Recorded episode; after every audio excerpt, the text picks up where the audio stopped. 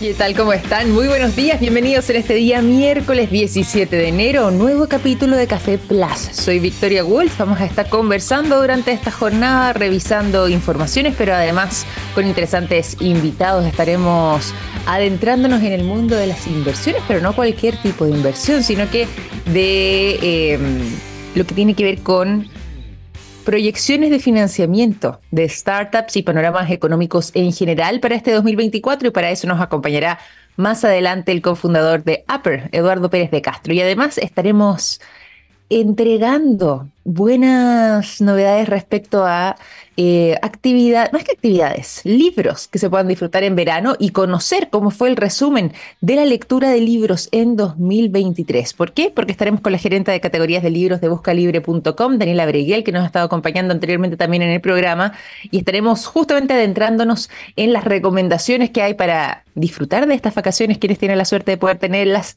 de este verano o derechamente ya hacer proyecciones hacia el 2024 de cuáles son los libros que podrían comenzar a marcar tendencia y adentrarnos también, o sumergirnos más bien, en la lectura. Dicho todo eso, eh, les cuento también algunas novedades cortitas de último momento. Esta no es una semana cualquiera, esta es la semana de la ciencia en verano. Escuchaba yo ayer a la ministra de Ciencias, Tecnología, Conocimiento e Innovación que lo llevaba justamente a eh, este periodo y decía así, esta es la semana de la ciencia en verano. ¿Por qué? Porque han estado desarrollándose una serie de eventos eh, muy importantes y el que viene a marcar el hito posiblemente sea mañana el Congreso del Futuro, Congreso Futuro más bien, que eh, va a estar durante este jueves 18 además eh, y durante también estos días eh, con interesantes conferencias, interesantes exposiciones de científicos, de investigadores, tanto a nivel nacional como a nivel internacional, y que eh, han estado centrando todas sus energías para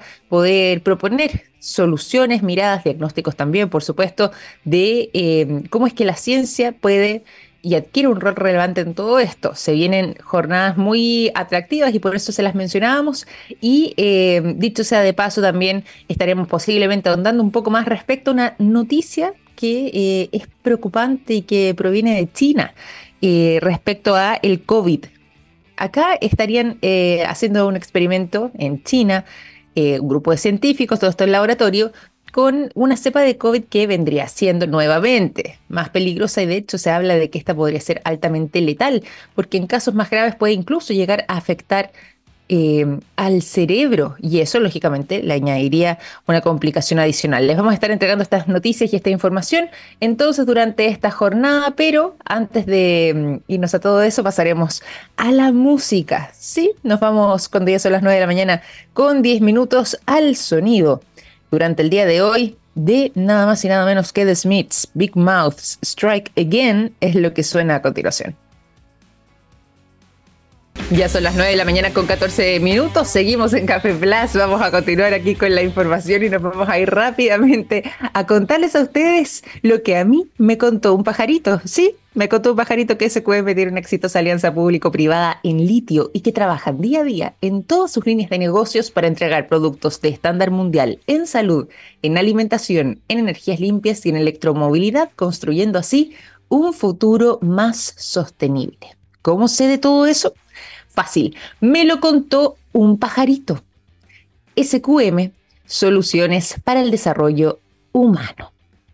Nos vamos a ir a la conversación, se los habíamos anunciado temprano en la mañana quién iba a estar con nosotros el día de hoy porque queremos conocer posibilidades, queremos hacer proyecciones para este año 2024, particularmente en lo que tiene que ver con... Eh, por ejemplo, algunas actividades vinculadas al mundo de las inversiones, rondas de inversiones que se pudieran generar para este año, proyecciones de financiamiento de startups, el panorama económico en general para todo esto y también, bueno, detectar quizás algunas oportunidades. De todo eso y más estaremos conversando el día de hoy con alguien que ya nos ha venido a visitar varias veces al programa, así que recibimos con mucho gusto y con mucho cariño a Eduardo Pérez de Castro, cofundador de APER. ¿Cómo estás, Eduardo? Qué bueno tenerte nuevamente en este 2024, ahora sí, eh, por acá.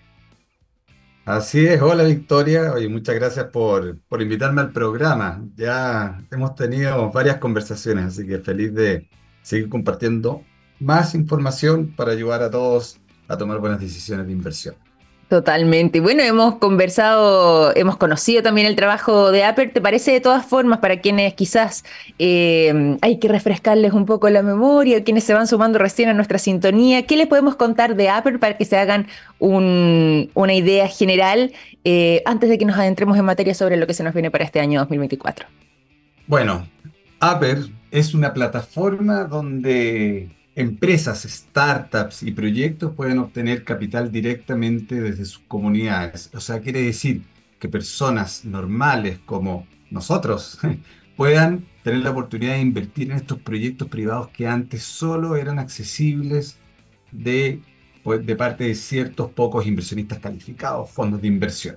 Y ahí es donde vemos que hay oportunidades muy interesantes y queremos que esta inversión privada sea accesible y sea eficiente y sobre todo muy simple, que no haya que tener mayores conocimientos para poder ser parte de estas rentabilidades y potenciales, pero obviamente también inversiones que tienen riesgos asociados.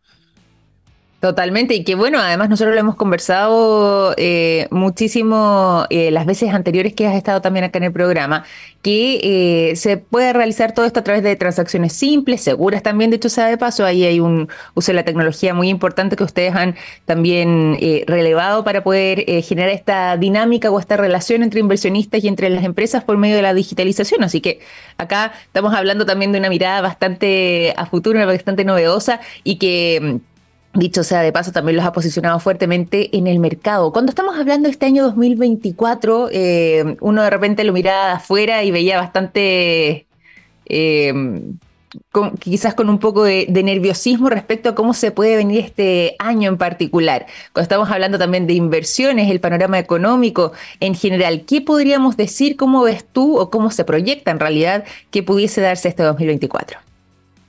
A ver, primero que todo, hay que ver cómo está el contexto. ¿ah? El, contexto que hay en la región es que estamos hablando de, por ejemplo, solamente en Chile se estima que 80 billones de dólares se fueron de Chile en inversión de fondos, personas que tenían colocados sus capitales acá. O sea, quiere decir que hay menos plata de grandes inversionistas, se lo han llevado a Estados Unidos.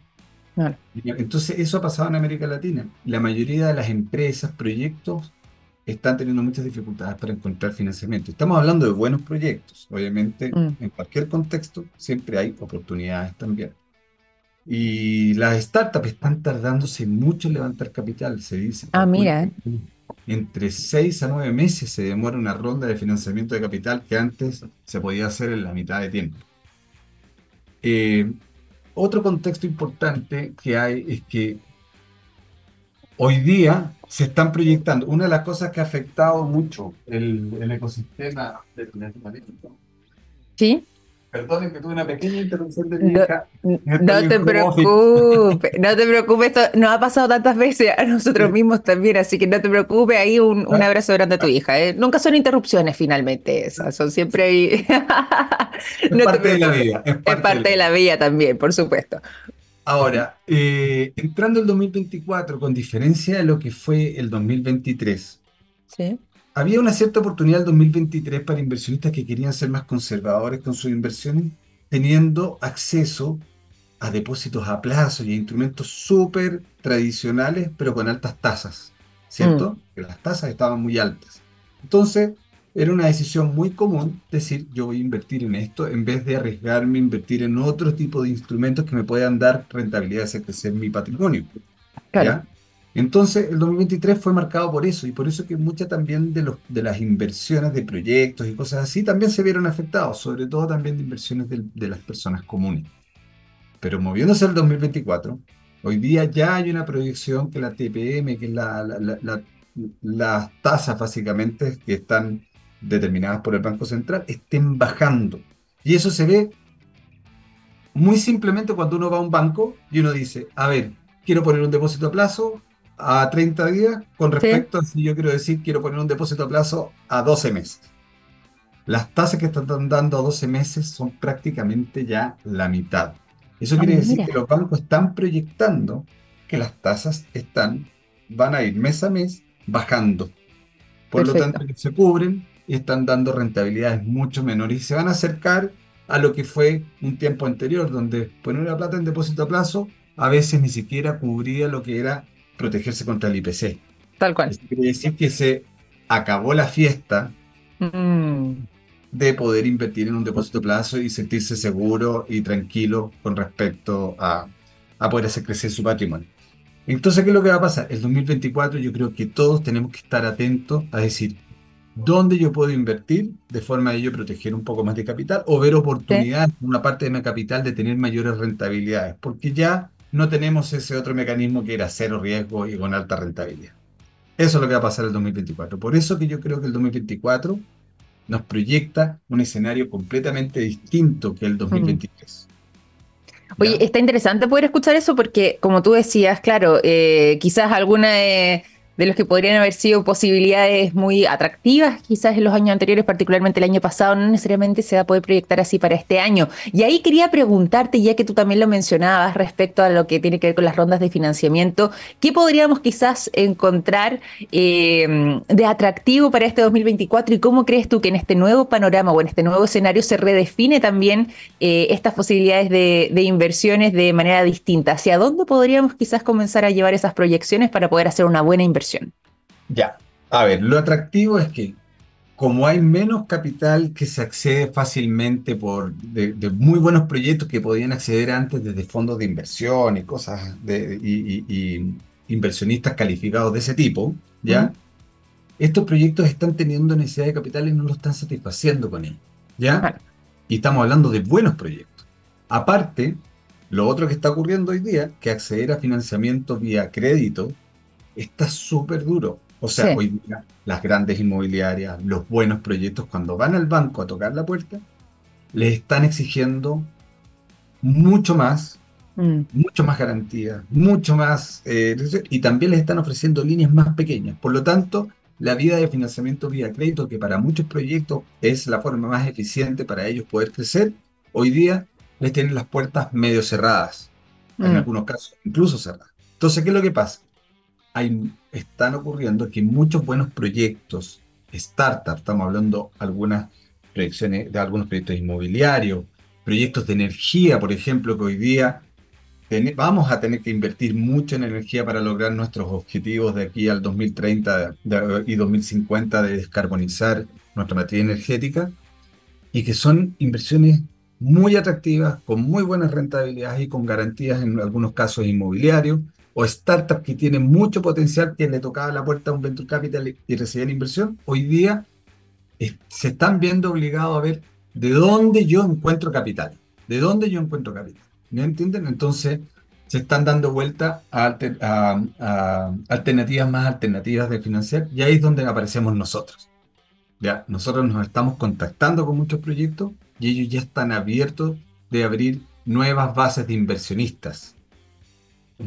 Estás igual que yo.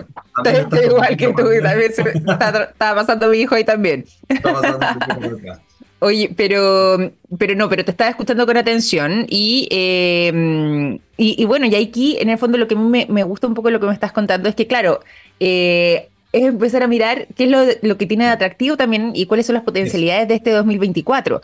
Que de repente en vez de es lo que hace uno que de repente no entiende tanto. Empieza a escuchar estas noticias, uno empieza quizás a amargarse un poco, decir, bueno, esto va a cambiar, quizás se, ve para peor, pero hay otras posibilidades entonces, hay otras nuevas eh, opciones que se abren y que pudiesen generar un atractivo y por supuesto una rentabilidad interesante, eh, más allá del cambio que pudiera suscitar respecto a lo que veníamos viviendo anteriormente. Por supuesto, porque, a ver, hay que tener claro que tanto en los buenos tiempos como en los malos tiempos, hay oportunidades, hay buenos proyectos que de acuerdo al contexto están muy bien posicionados, digamos. O sea, no quiere decir que en las crisis es todo malo. Claro. En las crisis hay buenos proyectos que se aprovechan de las crisis como una oportunidad de invertir. Y voy a dar, por ejemplo, voy a dar un ejemplo súper claro. Hoy día hay inmobiliarios que están teniendo muchos desafíos en haber sacado su stock, de, terminar sus proyectos y todo, eh, eh, digamos, en, un contexto donde, ya lo hablamos, lo difícil que está conseguir financiamiento y lo, lento que están las ventas. Pero por, por, otro lado, hay una oportunidad muy grande de poder acceder a comprar, por ejemplo, departamentos con un 25-30% de descuento. Eh, por ejemplo, porque están habiendo oportunidades de compra. Estoy dando un ejemplo súper burdo. Hay proyectos o startups que están enfrentando precisamente problemáticas que surgen con la crisis y que si uno invierte en ellas, uno puede aprovechar y eh, hacer parte de su crecimiento precisamente solucionando problemas de crisis. O sea, quiere decir que en las crisis surgen normalmente las mayores oportunidades. Es verdad, es verdad. En los, tiempos de las vacas gordas. Y también hay que tener en cuenta una cosa. Ninguna crisis dura para siempre y eso uno lo puede ver a lo largo de la historia. La economía es cíclica. Muchas veces cuando hay mucho miedo la gente se encoge y, no quiere invertir. Y es precisamente estos son los momentos donde los buenos inversionistas invierten. Totalmente. De vuelta, tú creces desde abajo hacia arriba y no para rentabilidades marginales cuando las cosas están súper bien y las oportunidades son súper limitadas. Absolutamente. Hoy día se están abriendo muy buenas oportunidades de invertir en startups tremendas porque en la región y en Chile en particular tenemos una gran calidad de profesionales, tenemos un ecosistema startup que ha sido admirado por fondos de inversión en Estados Unidos, por cómo ha evolucionado incluso más que eh, casi cualquier otro país, la madurez que tiene el ecosistema startup acá está uno de los más desarrollados en la región. Entonces, hay startups que son increíbles. Hay algunas inversiones inmobiliarias que son increíbles. Hay oportunidades de invertir en proyectos de energía. Y nosotros como Apple estamos prospectando todas estas oportunidades, estamos filtrando las mejores y estamos disponiéndolas para que personas puedan invertir, ¿ya? Oye, y ahí, perdón, te interrumpí, disculpa, por favor. y si yo, eh, si nosotros vemos las métricas de, de, industria, las inversiones que normalmente las personas comunes tienen a través de fondos mutuos, de depósitos a plazo, estamos hablando de rentabilidades que van entre el cero, digamos, en UF, pues. solamente, digamos, alguna inversión que son para protegerse del IPC, hasta inversiones que inmobiliarias, un 2%, algunos están empatando con los departamentos, mm. o algunos fondos mutuos que entregan un máximo de un 5%, 6%, digamos. O sea, estamos hablando de rentabilidades pequeñas. Pero cuando uno se pasa al mundo de la inversión privada, las inversiones en proyectos, por ejemplo, deuda inmobiliaria, estamos garantizadas con activos inmobiliarios y, más encima con activos muy sobre garantizados, estamos hablando de inversiones que pueden tener rentabilidades de un 10, 14%. Mira, interesante.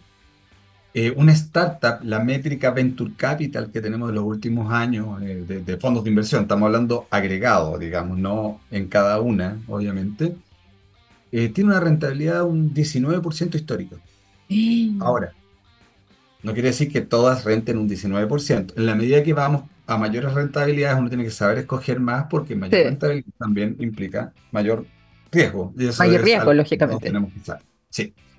Pero sí creo que existe una oportunidad de empezar a mirar otro tipo de activos. Oye, es que eso me, gusta y ahí ustedes también son, son especialistas, lo que tiene que ver con el financiamiento de startups. Aquí, ¿cómo debiese ser la mirada para quien está comenzando? Para quien quiera quizás este 2024 eh, comenzar con su primera inversión o bien eh, quizás ya había tenido buenas experiencias haciendo sus inversiones, pero eh, ahora quiere quizás dar un paso un poco más grande. ¿Hacia dónde podríamos o qué, qué lineamientos debiésemos seguir contemplando? Un poco el escenario en el que estamos, pero también lógicamente, eh, para poder eh, de alguna forma u otra hacer una buena apuesta. Una buena. Bueno, primero que todo yo creo que em, uno aprende, uno empieza a aprender sobre un tipo de inversiones, ¿cierto? Entonces, esto yo me gusta decir baby steps, ¿cierto? Eh, si uno quiere aprender sobre una inversión, lo primero que uno tiene que hacer es invertir en algo pero un capital pequeño, algo que uno esté dispuesto a arriesgar, dispuesto a perder, digamos, básicamente en el extremo, ¿ya? Digamos, algo que no te afecte tu vida. Eso es lo más importante. Cuando uno empieza a invertir en cosas que pueden tener un poco más riesgo, pero más rentabilidad, yo creo que es bueno hacer una entrada bien moderada, digamos, y uno dice, por ejemplo, yo tengo 100 para invertir, bueno, vamos con 5, vamos con 10, ¿ya? Entonces, esa entrada te una vez que uno pone algo de plata, uno se pone a leer, uno se pone a estudiar. antes de invertir es importante leer todo lo que se plantea, ¿ya? Todo lo que se... Muchas veces uno dice, ah, invierto porque me gusta o porque un amigo me dijo, y uno deja de leer. Es importante estudiar un poco. Si yo voy a invertir en startups, hay mucho material de decir, ¿qué es lo que tengo? Si uno pone en Google, ¿qué es lo que tengo que mirar en una startup para invertir? Y nosotros también tenemos información de esa. Bueno, tengo que leer tengo que entender que la startup entiende el problema, que lo sabe solucionar de forma innovadora, que, un mercado, que ataca un mercado que tiene mucho potencial de crecimiento, que es un mercado grande, que si lo hace mal, igual puede salvar, digamos, básicamente. Sobre todo que tiene un equipo que yo le creo. Y por último, que esté alineado con algo que yo también conecto, básicamente. Cuando uno invierte en una startup, uno trata de invertir en algo que uno tal vez entiende o que ve que tiene potencial o que se alinea con los valores de él. Si uno invierte en un proyecto inmobiliario, leer bien. Es distinto al resto. Estamos hablando de un edificio, una mega torre en el centro que están súper difíciles con la venta, o estamos hablando de un proyecto en una playa que está en crecimiento, como en Matanzas, como en Pichilemu. O sea, es básicamente entender que uno invierte, pero uno tiene que leer un poco más profundamente. Yo creo que lo mm. más importante es informarse. Y si uno invierte un poco, uno va a informarse más porque uno sabe que tiene un poco de platita que cuidar. Cierto. Y eso es una de las cosas que solucionamos como Apple, que normalmente todas estas inversiones privadas requerían montos de inversión muy altos. ¿ya? Normalmente te invitan invirtiendo 50 millones de pesos, 30 millones de pesos. Al final es muy difícil partir aprendiendo con 30 millones de pesos. Es cierto, eso es verdad. Tiene, si es que uno los tiene, o si no es toda, la, toda mi capacidad de ahorro. Entonces, nosotros permitimos que se vaya a invertir en estos proyectos desde 500 mil pesos. Sí, Entonces, sí damos una puerta de entrada para que la gente pueda invertir en ellos y vaya aprendiendo. Oye, y ahí, y ahí, y para aprovechar solamente los últimos eh, instantes que nos quedan acá de conversación, pero eh, yo sé que lo hemos dicho y lo hemos conversado en alguna oportunidad y quiero destacarlo. Tú decías, se puede comenzar con montos que incluso van desde los 500 mil pesos, en el fondo que eh, es algo un poco más accesible, ¿cierto?, para, para todos. Y, cómo es la experiencia ahí? ¿Cómo es que después se sigue avanzando en ese paso a paso? ¿Cómo se hace la selección? ¿Hay algún contacto que quizás uno pueda tener eh, con alguien de Aper ahí para, para poder ir haciendo ese seguimiento. ¿Cómo es la experiencia?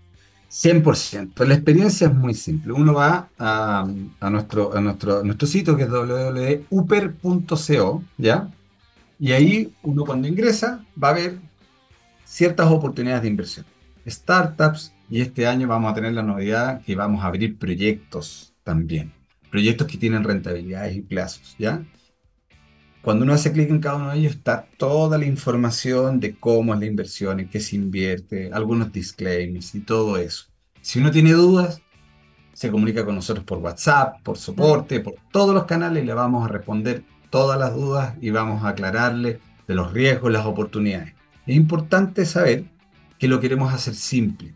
Uno hace dos clics, medios de pago, depósito, eh, en el acto, con Transbank, no sé, en dos clics uno puede realmente hacer una inversión y hacerse parte de los proyectos y se hace mm. socio de los proyectos directamente. Y después puede estar comunicado y enterado de lo que va pasando con el proyecto en la medida que avanza, digamos, a través de la plataforma y de las noticias que, que ellos van informando. ¿Ya?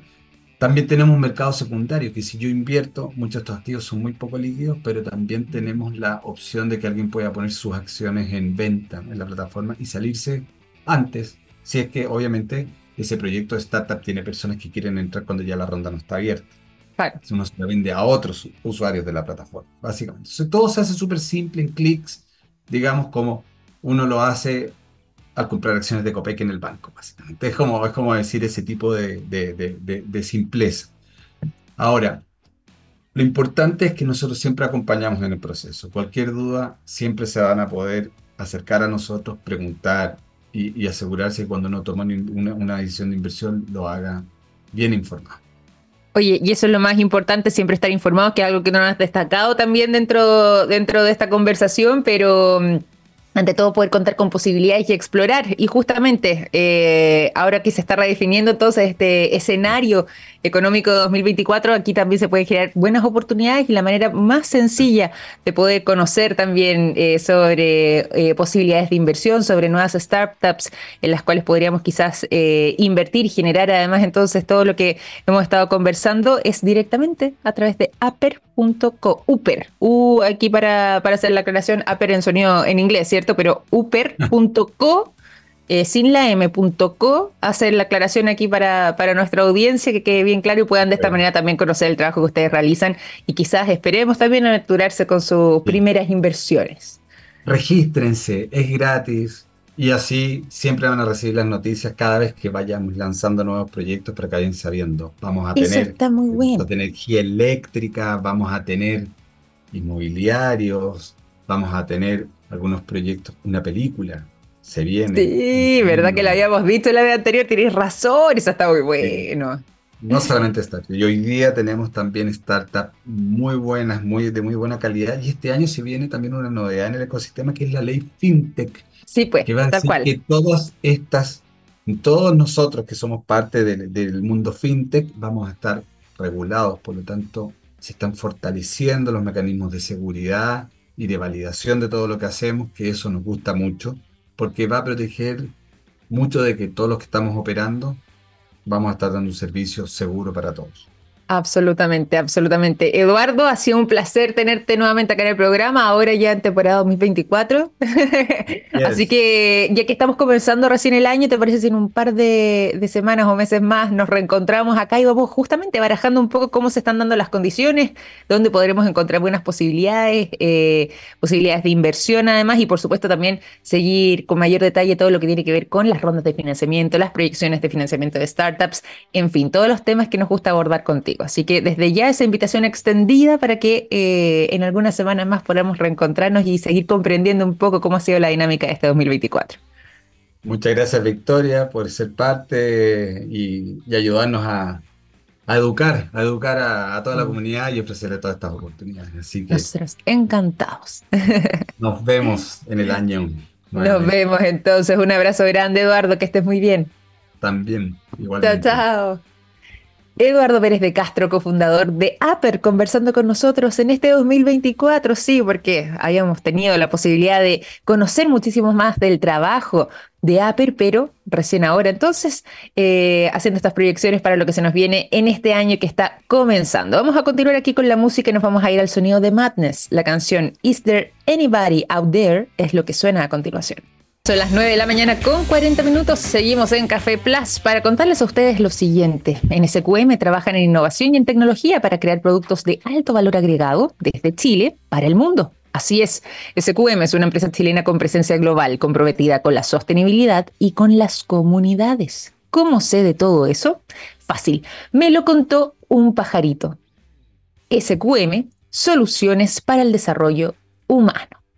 Seguimos con la conversación y ya se lo habíamos anunciado, tenemos muchísimas ganas de recibir a nuestra invitada porque queremos conocer todo lo que fue eh, el resumen quizás de lo que se leyó durante el 2023, pero ante todo, y ahora quienes están disfrutando quizás de un periodo de vacaciones, quienes están contemplando lo que van a hacer más adelante, sus días de descanso, ¿cuáles podrían ser buenas recomendaciones de libros y de lectura para tener entonces también un periodo eh, de, de, vacaciones más entretenido. Vamos a saludar entonces a nuestra invitada del día de hoy porque nos acompaña nuevamente aquí en el programa. Recibimos a la gerente de categoría libros de buscalibre.com, Daniela Breguel, está con nosotros. ¿Cómo estás, Daniela? Bienvenida a Café Plus. Qué bueno tenerte nuevamente por aquí.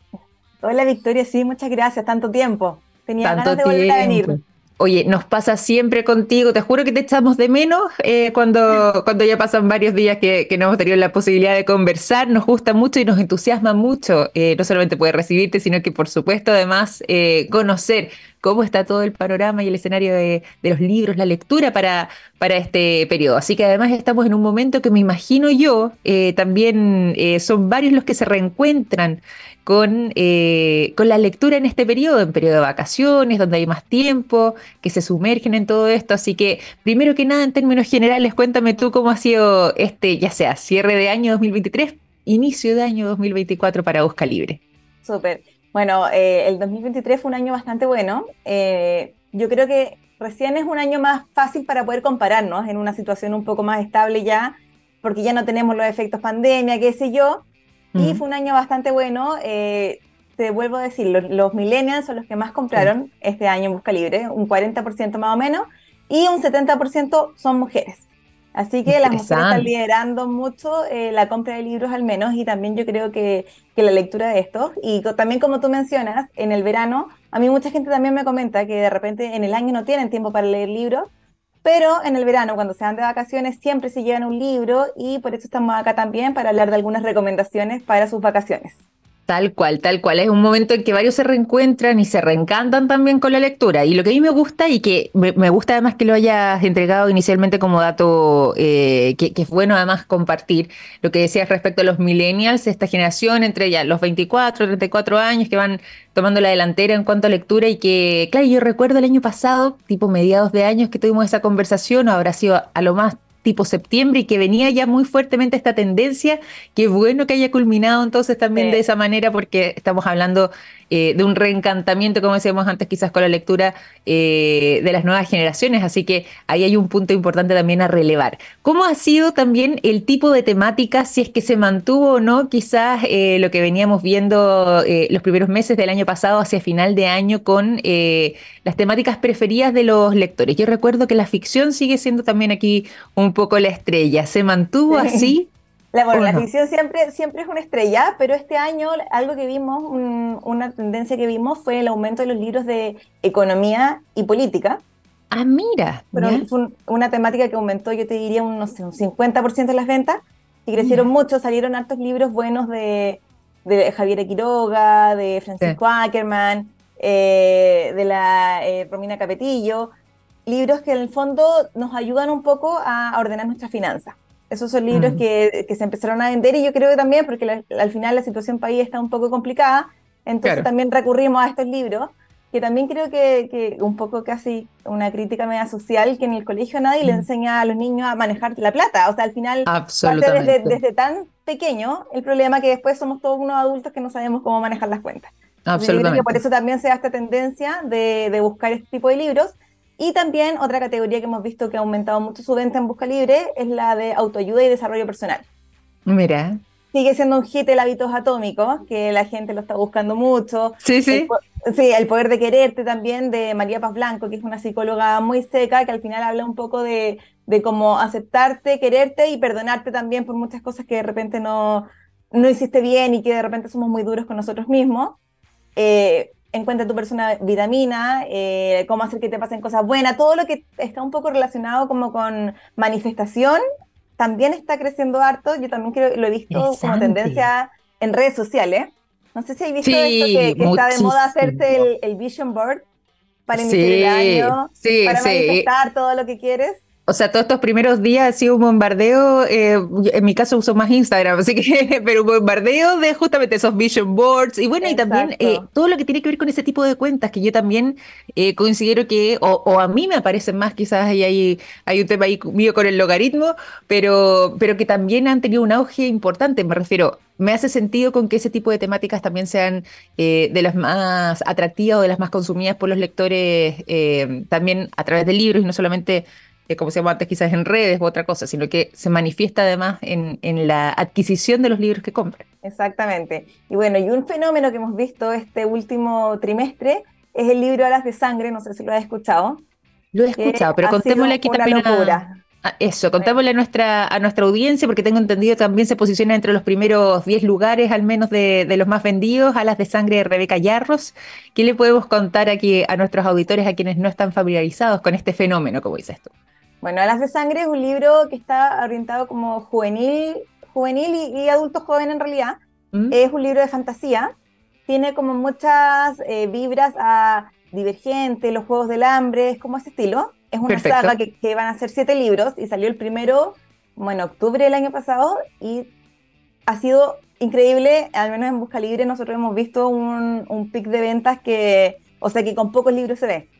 Yo te diría, por ejemplo, que el primer semestre tuvimos ese fenómeno con En la sombra del príncipe Harry. Perfecto. ¿Te acuerdas? Sí. Ahí también, que fue una locura. Con toda la polémica además involucrada, así que me imagino que ha sido una locura también, ¿cierto? Que fue uno de los libros más vendidos del año, pero a la sangre que salió en los últimos tres meses también se posicionó dentro de los más vendidos porque eh, es un boom, un fenómeno para la gente joven que le encantan los libros de fantasía, está, está muy bueno. Y quizás algo que, que no, todo, de hecho he escuchado a mucha gente que no, no lee fantasía, pero que este libro le ha gustado, porque de repente ah, pasa mucho que la fantasía eh, es un poco compleja de leer cuando no estás acostumbrado, porque en el fondo te están construyendo un mundo distinto al que tú vives, entonces tienes que aprender primero cómo funciona. Y este no es tan complicado, es muy entretenido y, y así como que te dan ganas de seguir leyendo el siguiente y el siguiente. Está buenísimo, está bueno eh, ahí también como gancho para quienes quizás eh, no son tan apegados al mundo de fantasía, a la ficción, bueno, pero por lo menos acá con Alas de Sangre se puede hacer eh, ese ingreso quizás y después reencantarse también con, con este tipo de contenido. Está, está muy bueno eso. Oye, te puedo preguntar también, y ya que tú has mencionado algunos eh, autores diversos, no tanto quizás en, el lado de la literatura, nos fuimos ahí, mencionamos algunos en el caso de, temas vinculados a la economía, pero de autores nacionales que pudiéramos estar destacando también, eh, tú mencionabas aquí eh, a Romina Capetillo, en el caso, por ejemplo, de temas de economía, a Javiera Quiroga, ¿qué pasa también quienes quizás son literatos ahí la literatura nacional? ¿Algún autor o autora destacado que podamos también compartir?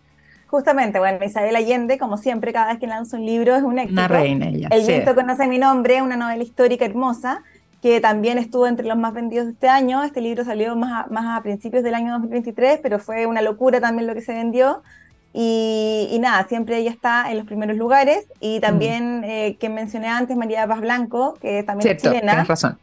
Eh, ella también se, se, posicionó en los libros más vendidos con El Poder de Quererte y luego sacó el diario del poder de quererte, que en el fondo es como para poder hacer ejercicios prácticos, en, el fondo la gente que lo compró, que le gustó mucho, de repente tener tu diario para hacer journaling, que también es algo que está súper de moda últimamente, para poder escribir tus pensamientos, tus emociones y aprender a canalizar un poco más eso, eh, sacó este nuevo libro que es como un apéndice del primero.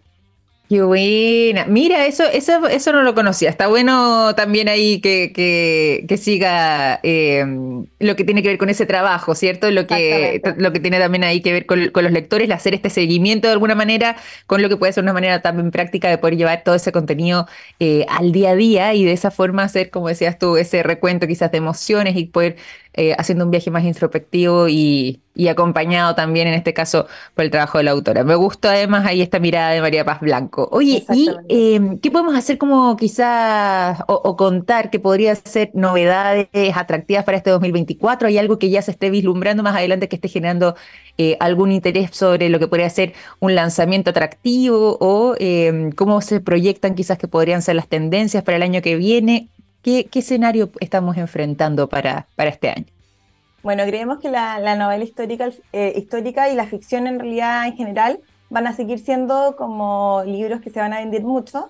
Ahora, particularmente en febrero, va a salir un nuevo libro de Colin Hoover. No sé si la recuerdas que sacó el libro Romper el Círculo, que fue un boom.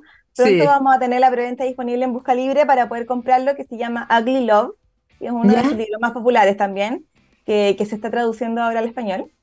Eh, tenemos harto, yo creo que harta fantasía también se viene. Va a salir pronto la segunda parte de Alas de Sangre, que es el que hablábamos recién. Entonces, Perfecto. creo que ahí la gente va a estar muy, muy, muy atenta. Tengo entendido que es eh, lleva por nombre Alas de Hierro, ¿o no? Sí, sí, ya, este es el segundo nombre, perfecto, para, para esta segunda Así que al final yo creo que la tendencia se va a repetir un poco. Yo creo que vamos a seguir también teniendo una alta venta de los libros de, crecimiento personal, de autoayuda, de manifestación. Siento que eso es algo que, se viene y están, las editoriales cada vez están sacando más libros de ese estilo. Eso es verdad, eso es verdad. Y hay algo que también siempre nos ha gustado mucho de Busca Libre, que eh, implica, eh, creo yo, también uno de los sellos de ustedes, no solamente el hecho de literalmente poder vitrinear, ¿cierto?, en línea directamente en la comunidad de la casa, sino que además poder comprar, llega rápidamente eh, el libro directamente a la casa de uno, eh, que, que, obviamente también mejora la experiencia del, del, usuario, del consumidor, y en este caso en particular, ustedes tienen siempre novedades atractivas respecto a promociones, a eh, algunos descuentos que, pueden ser también eh, considerables y que eh, mejora también la experiencia de compra. de, de quienes están detrás. Entonces, cuéntame qué, qué podemos quizás ahora mismo eh, comentar que pudiese ser una buena oportunidad para quienes nos escuchan. Bueno, como tú misma dices, Victoria, nosotros siempre intentamos tener los precios más bajos y justo esta semana, hasta, hasta mañana de hecho, estamos con libros sin IVA. ¿Qué ah, significa esto? Todos los libros nacionales van a estar con un 19% de descuento. Hasta mañana, para poder disfrutar los libros como si no tuvieran IVA, que es algo que, sabemos que, es un poco complicado en nuestro país, sobre todo para acercar la lectura a los más jóvenes, por ejemplo, y que no sea un impedimento esto, así que esta mañana estamos con libros sin IVA y siempre con nuestras promociones eh, tenemos siempre libros hasta 80% de descuento. Y envío en un día en un catálogo enorme. Así que eh, los invito a visitar Busca Libre y vitrinear todo lo que a ustedes les gusten. Pueden filtrar por categorías, por, su, por sus temáticas favoritas, por sus autores favoritos. Y también yo, yo creo una invitación a, buscar libros para los más pequeños de la casa en estas vacaciones. Creo que las vacaciones son una oportunidad súper buena para que los niños puedan leer un poco. Eh, justo tengo una recomendación que salió Por favor, a ver. Yo, yo, nunca vi televisión, que está inspirado en 31 minutos. Perfecto. Pero como una novela. Entonces está súper entretenido, tiene dibujos, muy, muy entretenido. Y otro que es novedad del mes pasado que se llama La maleta roja de celeste. Es un, libro eh, también para niños y jóvenes como entre 10, 15 años.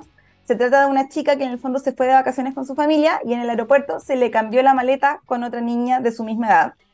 Y ah, en la maleta, en el fondo, cada una empieza a descubrir cómo es la otra, porque tienen, no sé, sus diarios de vida, sus, sus CDs de cosas que le gustan, etcétera, etcétera. Entonces van descubriendo cómo es la otra persona y se empiezan a mandar cartas de, de, estas dos niñas que están en lugares muy distintos del mundo. Qué buena. Oye, me gustó ese tema también. Y ahí entonces recomendaciones para los más pequeños de la casa, tener esa posibilidad también ahora que, de que están en vacaciones, de poder encantarlos también con el mundo de la lectura. Así que ahí los padres que estén atentos a, estas recomendaciones también para poder entonces buscarlas directamente en el catálogo de Busca Libre, que como decíamos antes, eh, siempre tiene novedades atractivas, mantiene muy bien eh, el tema de el servicio, la entrega, la calidad, por supuesto, y además siempre con eh, los mejores precios también. Así que hay muchísimo para poder aprovechar y disfrutar para este periodo de vacaciones y te quiero agradecer nuevamente por habernos acompañado acá en el programa. Como te decíamos antes, Daniel, te echábamos de menos, así que qué bueno y qué gusto poder comenzar el año conversando contigo. Gracias a ti, Victoria, y cuando quieran vengo de nuevo, así que para que conversemos de nuevo de más libritos. Siempre Maravilloso. tiempo siempre se nos hace corto el tiempo, sí, hay tanto ahí para abordar. Así que por lo menos ya tenemos nuestras recomendaciones también de vacaciones, así que ya con eso nos quedamos contentos. Muchas gracias, Daniela. Un abrazo grande. Un abrazo. Cuídate mucho. Chao, chao. Chao. Daniela Briguel, gerenta de categoría libros de buscalibre.com. Un gusto y siempre un placer poder contar con ella acá en nuestro programa para poder ahondar entonces en el mundo de la lectura y particularmente comprender aquí cómo fue el resumen del 2023, pero además tener estas recomendaciones de lectura para el verano. Ya son las 9 con 56 minutos. Vamos a ir finalizando este capítulo de Café Plus, eh, pero los vamos a dejar invitados a seguir en subtenida porque tenemos la mejor programación entonces a través de Radio TX Plus. Nosotros les enviamos a todos ustedes un gran abrazo, cuídense mucho y ya nos reencontramos. Que estén muy bien. Chao, chao.